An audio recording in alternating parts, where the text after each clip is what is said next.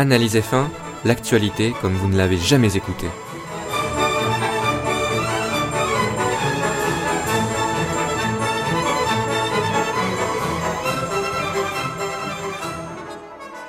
Salut à tous et bienvenue dans un nouveau podcast d'Analyse F1, c'est Julien et je suis très content de vous présenter euh, de nouveau Analyse F1 et en particulier ce qu'il ne fallait pas manquer en Russie, donc euh, ben, lors de cette saison 2016, c'est logique.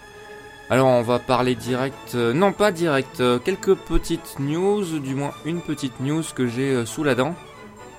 vous vous souvenez sûrement de Roberto Meri et de Will Stevens, les anciens pilotes Marussia Manor, eh bien, euh, que font-ils? Oui, j'avais dit que je vous tiendrai au courant un peu de, de ce que les pilotes qui ont un peu quitté la F1 font maintenant.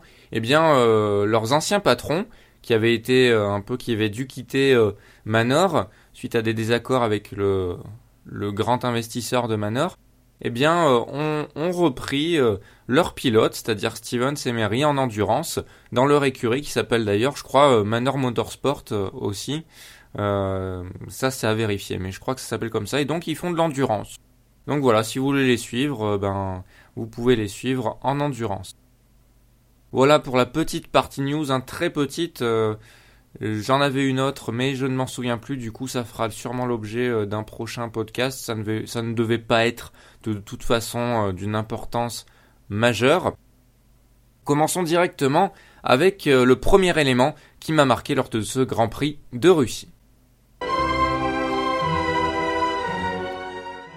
Évidemment, le premier élément, c'est l'incident qu'il y a eu au premier tour entre Kiat et Vettel. Je, n'avais pas sélectionné euh, l'incident, on va dire entre guillemets, euh, qu'il y avait eu déjà entre les deux pilotes, euh, entre ces deux pilotes en Chine, puisque pour moi, bon, c'était assez clair, c'était un, incident de course, il y avait pas trop, il y avait pas grand chose à dire à part la, à part qu'ils se sont un peu brouillés après course, avant le podium, mais sinon il y avait pas grand chose à dire là. Il y a eu un clash et là ça, ça a tapé. Euh, ça a vraiment tapé. Et euh, sur la piste, euh, malheureusement. Et oui, en effet, Daniel Kiat, le pilote russe, chez lui, hein, a percuté par deux fois Sébastien Vettel en l'espace de, deux virages, c'est-à-dire au premier virage, à la chicane, et au virage 3, la, la, courbe rapide à gauche, la longue courbe rapide à gauche. Alors pour le premier virage, encore, on peut se dire, bon, il a perdu le contrôle de sa monoplace en bout de freinage. Ça peut arriver, c'est pas la première fois qu'on voit ça. Il y a beaucoup de pilotes à qui ça arrivé. Je pense que ça a dû arriver à la majeure partie de, ben, du plateau. Mais même, c'était pas quand même un premier virage euh, non plus euh, bien bien maîtrisé et bien bien anticipé. On sait qu'il faut être prudent dans ce genre de virage. C'est une courbe assez serrée quand même. On l'a vu que même quand il n'y a seulement que quand il n'y a seulement que deux voitures de front, on a vu qu'il y avait des complications. Hein. Sainz s'est pris une pénalité euh, pour avoir... Enfin, parce que les commissaires ont considéré qu'il avait trop tassé un adversaire lors du lors d'un dépassement à la chicane, mais voilà, il y a guerre de place et à mon avis, le pilote qui est dépassé, eh bien, il doit admettre être dépassé et pas insister sur l'extérieur, vu que l'extérieur c'est le hors piste, hein. c'est trop, c'est trop, c'est vraiment trop, trop, trop étroit. Donc, euh, donc voilà, le premier virage, euh, tous les pilotes savaient qu'il fallait faire gaffe. Qui a tapé moins fait gaffe peut-être que les autres, et voilà, a tapé Vettel. Et ensuite, il y avait la longue courbe à gauche là, donc euh, qui est considéré virage 3 je crois. Et donc là, Kiat retape Vettel. Vettel qui est obligé d'aller dans les pneus et d'abandonner. Donc voilà, et il abandonne de. Il était assez furax, hein, assez furax parce que se faire taper deux fois en deux virages en début de course, alors qu'on a des ambitions et tout, forcément, ça le fait vraiment pas et euh, on peut comprendre sa colère et euh, on peut le comprendre vraiment quand on revoit les images. Ça, c'est 100% de la faute de Kiat, hein, il n'y a pas de souci. Euh, sur ce deuxième clash entre les deux pilotes, en fait, Kiat, il n'a pas fait attention à son environnement.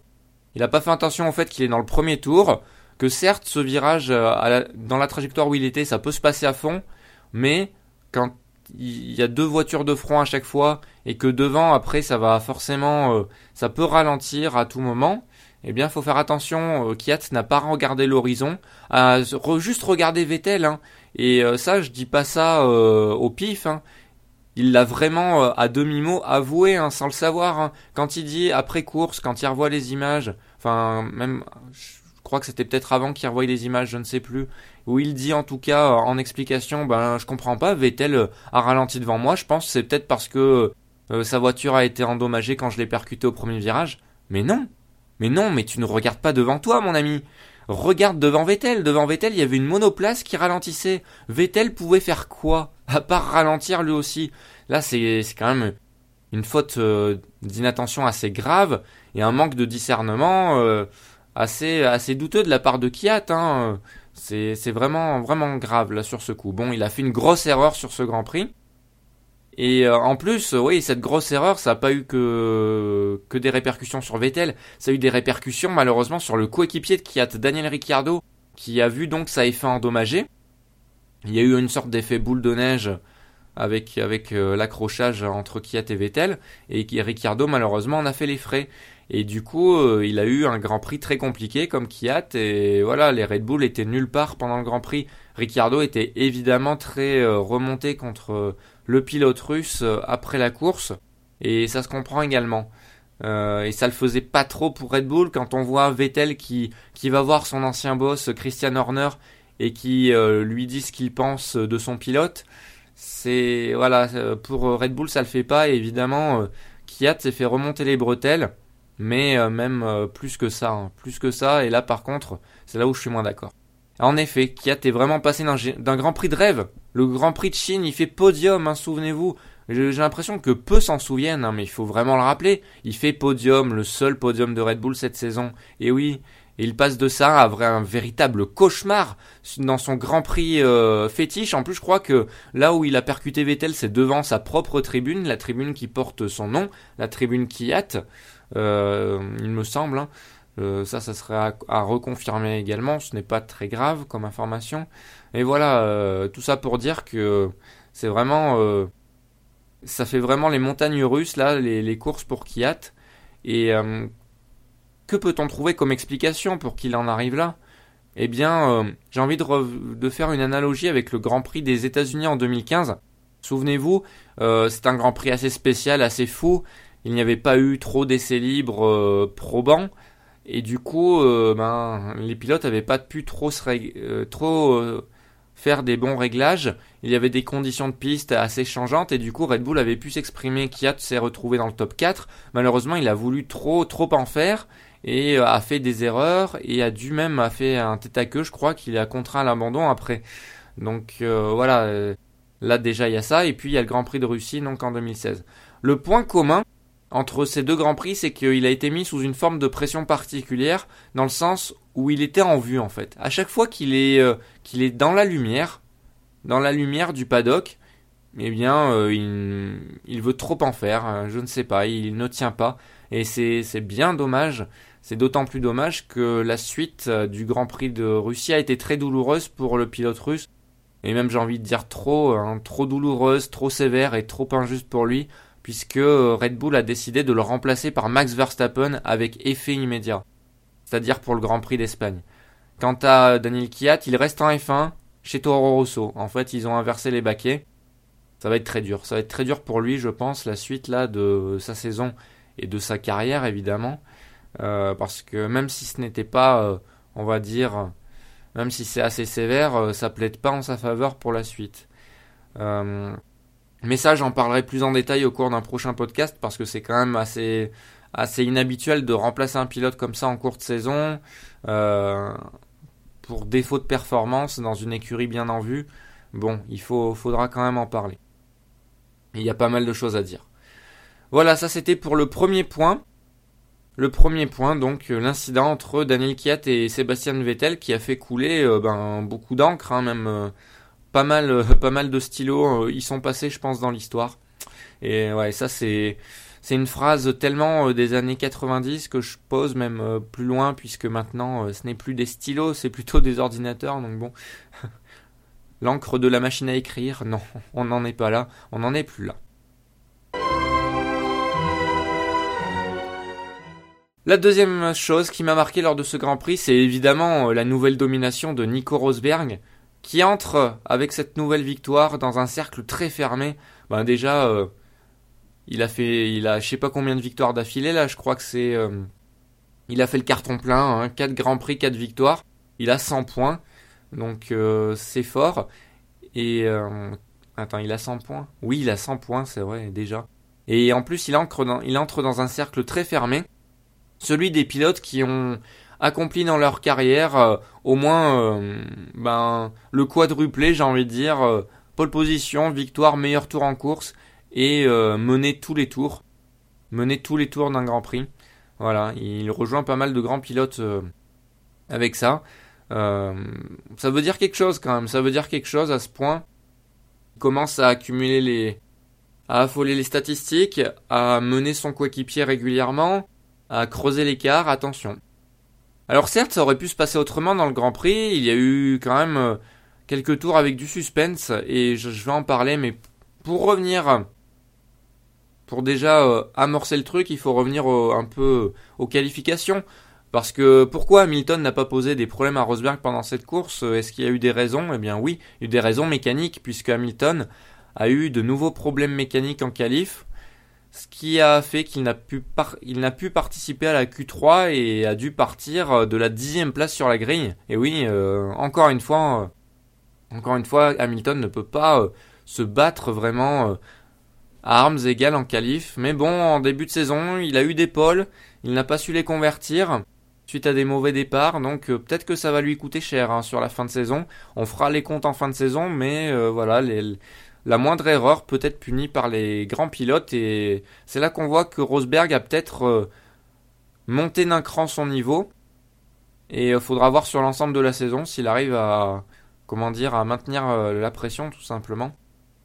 Hamilton quant à lui alors il partait dixième, il est vite remonté hein, quand même, grâce aux incidents du premier virage déjà, qu'il a bien su éviter pour une fois, parce que ouais, faut le dire, hein, sur les premières courses, il a été souvent pris dans les accrochages du premier tour. Un peu trop pour un champion du monde, mais là ça allait, et du coup il est vite remonté en cinquième position, puis rapidement est remonté deuxième, ce qui était l'objectif, et puis ensuite, lors du deuxième relais, d'Hamilton, eh bien, euh, on a vu un rythme assez fou. On pensait que Rosberg, bon, avec plus de 10 secondes d'avance, c'était joué. Évidemment, une Mercedes contre une Mercedes, on voit mal euh, le coéquipier remonter, mais Hamilton était. Euh, certains diront que c'est pas étonnant parce qu'il est triple champion du monde et que on peut le considérer plus rapide que Rosberg. Mais là, c'était affolant. Il était quand même bien plus rapide que Rosberg et ce n'était vraiment pas dû qu'au trafic parce que quand c'est dû au trafic, on va pas me la faire pendant un tour, un ou deux tours. Bon, le pilote derrière remonte, mais après euh, l'écart se stabilise plus ou moins. Là non, il remontait vraiment, vraiment fort Hamilton. Et d'ailleurs, c'est ce qui rendait la course de plus en plus palpitante. Malheureusement, encore une fois, la mécanique trahit Hamilton qui a dû euh, qui a dû ralentir pour ne pas risquer l'abandon. Et du coup, il a fini, euh, ben, il a fini au ralenti la course à un rythme assez faible. Il a terminé deuxième, ceci dit et il a limité encore une fois la casse, mais à force de limiter la casse, eh bien on reprend pas de points au coéquipier qui a déjà pas mal de points d'avance, hein. attention. Attention, bientôt euh, la barre des 50 points qui est une barre à mon avis euh, pas fatidique mais presque. Hein. Alors ces soucis à répétition qui touchent Hamilton, est-ce que c'est dû à la malchance, tout simplement, ou est-ce que c'est dû au style de pilotage d'Hamilton qui entraîne ça? Hein, On peut se poser, on peut commencer à se poser la question. On peut pas euh, dire que c'est son, on peut pas faire d'affirmation, mais on peut commencer à se poser certaines questions. Pour moi, pour l'instant, c'est de la malchance. Jusqu'à preuve du contraire, c'est de la malchance. Et euh, il faut voir par la suite comment ça va se dérouler. Et normalement, si c'est vraiment de la malchance, eh bien sur l'ensemble d'une saison, surtout sur une saison de 21 courses, eh bien ça devrait s'équilibrer avec Rosberg. Rosberg devrait connaître également des soucis. Évidemment, on ne lui souhaite pas, on ne le souhaite à aucun pilote, mais normalement, hein, si la logique est respectée, ça s'équilibre. Et ensuite, bon, il y aura une lutte à, peu près armes égales. Mais selon moi, Hamilton, il faut pas du tout qu'il compte là-dessus et il faut qu'il revienne comme ça au forceps, hein, euh, avec les victoires et, c'est tout. Il faut qu'il donne le maximum en piste et il le sait qu'il le peut. Hein. Et ce qui est bien, c'est qu'Hamilton ne perd pas du tout confiance en lui. Il est convaincu de sa pointe de vitesse, il est convaincu, ben, quand, il a vu les, chronos lors de son deuxième relais au Grand Prix de Russie, il a très bien vu qu'il remontait fort sur Rosberg et que Rosberg, euh, c'est pas, euh, c'est pas parce qu'il le laissait revenir, hein, pas du tout. Hein, je pense pas. Je pense qu'il y avait une petite partie de gestion, mais généralement quand Rosberg gère, euh, il fait pas du tout ça. Hein, il fait pas du tout ça. Et en plus, ça se battait bien avec les meilleurs tours et tout. Donc voilà, Hamilton a toujours la confiance et c'est ce qui est bien, tant mieux. Rosberg, quant à lui, lui, il se met pas de pression cette saison, on a l'impression. Il conserve le même discours à chaque course, après chaque course, donc il nous sert la même eau tiède, comme quoi Hamilton peut revenir, c'est un grand pilote, j'ai une très bonne voiture, merci à l'écurie, merci aux fans. Voilà, là je vous ai fait le discours du podium de, de Nico Rosberg à chaque fois. D'ailleurs, j'avais l'impression que Martin Brundle, quand il l'interrogeait, il disait ouais, allez, euh, déblatère ton truc, c'est pas du tout ce que je te demandais, mais vas-y, réponds, réponds ça. Mais bon, bref, à Rosberg, si jamais ça peut lui permettre de, de ne pas fléchir mentalement et de rester dans la même, dans la même optique, d'aborder les courses de la même façon et d'être aussi rapide à chaque fois, tant mieux. C'est ce qu'on demande, hein, c'est ce qu'on demande depuis tant d'années où il se fait dominer par Hamilton. Là, s'il a trouvé une solution, tant mieux et ça prouvera qu'il a quand même qu'il a quand même un gros mental. À voir. À voir, on est qu'au début de la saison, 4 courses sur 21. Ce n'est pas grand chose. Donc euh, ça fait à peine un cinquième euh, du, euh, d'une saison. Donc il faudra voir sur l'ensemble d'une saison. Hein. C'est justement sur l'ensemble d'une saison que Rosberg n'arrive pas à tenir. Hein. Et alors qu'Hamilton, euh, ben, c'est dit hammer time, comme on dit, et qu'il arrive à enfoncer le clou à chaque fois. En plus, Rosberg, il décharge tout sur le possible retour de son coéquipier, comme je l'ai dit, et du coup, euh, il veut mettre la pression sur son coéquipier, parce que, évidemment, on dit, ouais, Hamilton, c'est un grand pilote, et du coup, Hamilton, il doit se dire, enfin en tout cas Rosberg aimerait qu'il se dise ah ouais c'est vrai je suis triple champion du monde et je remonte toujours pas et il arrête pas de dire que je vais remonter mais je remonte pas. Ça peut euh, mettre la pression et, et peut-être ça pourrait si Hamilton n'était pas un triple champion du monde et si c'est un autre pilote ça pourrait faire perdre les pédales et un peu euh, pousser à la faute durant les grands prix Hamilton qui serait trop pressé de remonter. Mais voilà, je pense pas que ce sera le cas avec Hamilton parce que le déstabiliser avec toute son expérience et tout son talent, ça va être compliqué. Mais il n'empêche que Hamilton doit se mettre une pression positive pour remonter euh, dès le prochain Grand Prix, dès l'Espagne, je l'avais déjà dit pour la Russie, mais là ça devient vraiment critique, dès l'Espagne où il doit soit gagner, soit reprendre de gros points. Parce que si Rosberg, et oui, passe la, barre des 50 points d'avance à un moment, ça sera pas impossible, mais presque hein, pour Hamilton de remonter, sauf si Rosberg s'écroule euh, véritablement ou si vraiment les Ferrari euh, arrivent à l'aider, parce que oui, on attend une grosse lutte entre Rosberg et Hamilton, ça viendra. Je n'en doute pas, il y aura bien quelques Grands Prix où on verra ça. Mais il y a aussi Ferrari qu'il faut pas oublier. Ferrari qui arrive avec des grosses évolutions en Espagne, comme beaucoup d'ailleurs, beaucoup d'écuries. C'est là qu'on va voir un peu où se place euh, vraiment euh, toutes les écuries, enfin à peu près. Hein, euh, J'espère qu'il n'y aura pas une hiérarchie euh, bien bien faite et que avec tout le monde qui se retrouve à 20 secondes les uns des autres, ça serait bête. Enfin voilà, du coup Ferrari peut s'immiscer et Ferrari pourrait devenir le meilleur allié d'Hamilton ou bien les pires ennemis des Mercedes. C'est ce qu'on attend aussi. Donc il y a encore du suspense hein, cette saison. Hein. Ne lâchez pas, ne lâchez pas les grands prix. Il y a vraiment du suspense.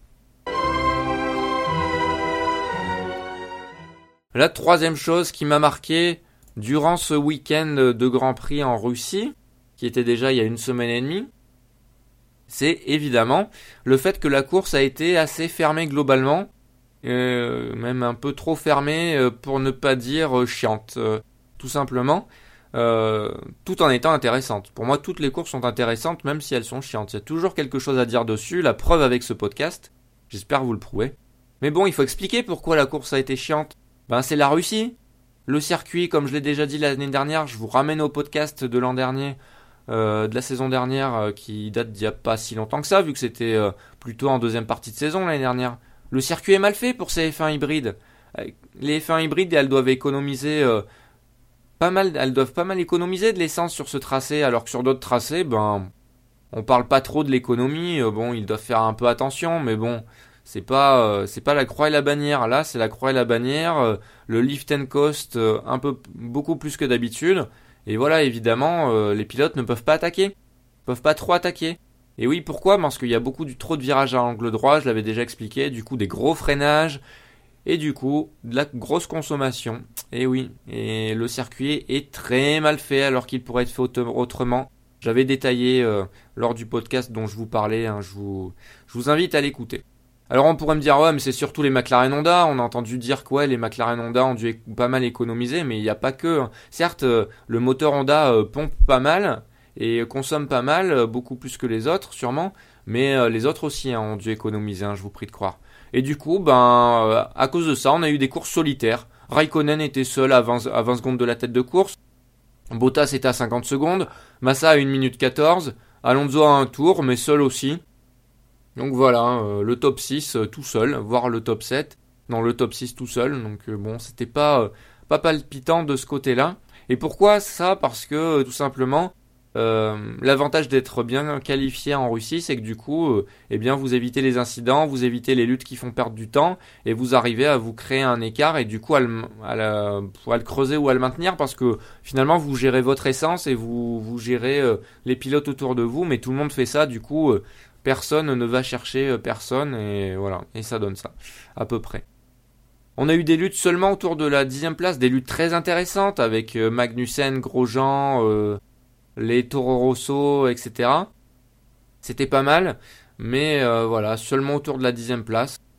pour vraiment voir un beau Grand Prix en Russie, il faut vraiment que les circonstances soient assez favorables, comme par exemple en 2015. Sinon, c'est l'ennui. C'est un peu comme, comme Valence à l'époque. C'est un peu ça. Ça dépend des circonstances de course. C'est trop dépendant des circonstances de course. Hein. Et ça, euh, bon, c'est dommage. Ce qui est moins dommage, ce qui est bien, c'est que ben ça, ils ont bien organisé le Grand Prix pendant les vacances euh, scolaires russes et du coup, ben il y a eu pas mal d'attrait pour ce Grand Prix, pour cette course.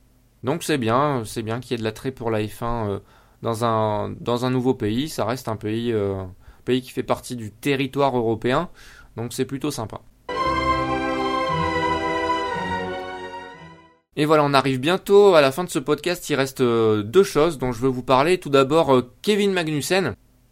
Kevin Magnussen, le pilote danois qui a effectué une très belle course au volant de sa Renault, qui avait un très bon rythme d'ailleurs. Hein, Magnussen, hein, il était septième et puis il restait bien en dehors de la zone DRS. Il a bien profité des, euh, des batailles derrière lui, mais avant de profiter des batailles, il a lui-même fait partie de la bataille. Et il fallait pas qu'elle s'en aille. Oh, oh, non, pardon. Pardon, je n'aurais jamais dû faire cette vanne. Les plus jeunes ne la comprendront peut-être pas. Ça dépend, je dis peut-être, hein, parce que ça n'empêche pas d'avoir euh, une culture. Culture de la variété française, n'est-ce pas? Mais voilà. Bref, euh, très belle lutte avec, euh, avec Ricciardo, Magnussen et Grosjean également et, les autres. ben pour, pour rester devant, d'ailleurs, les manœuvres de Kevin Magnussen sur Ricciardo pour rester devant lui étaient vraiment très belles. Hein. Dans les premiers virages du, du circuit, je sais plus à quel tour c'était, mais c'était vraiment des manœuvres de, bonne facture. Et là, il s'est montré vraiment euh, bah, à son avantage lors de ce Grand Prix Magnussen, que ce soit par le rythme ou ses manœuvres. Donc très bien, il rapporte les premiers points de Renault cette saison en, terminant septième. Renault qui a pour objectif de terminer sixième de ce championnat du monde euh, des constructeurs. Selon moi, c'est encore jouable. Hein. Le début de saison compliqué, mais c'est jouable. Hein. Ils sont pas très loin du sixième. Hein. Euh, ça va être serré, ça va être une lutte âpre. D'ailleurs, je pense pour cette sixième place au championnat des constructeurs, 5-6ème, ouais, ça va être euh, très serré. En plus, Kevin Magnussen, il fait une très bonne opération envers son coéquipier, vu qu'il l'enfonce un peu plus Julian Palmer, qui n'a vraiment pas réussi son début de saison.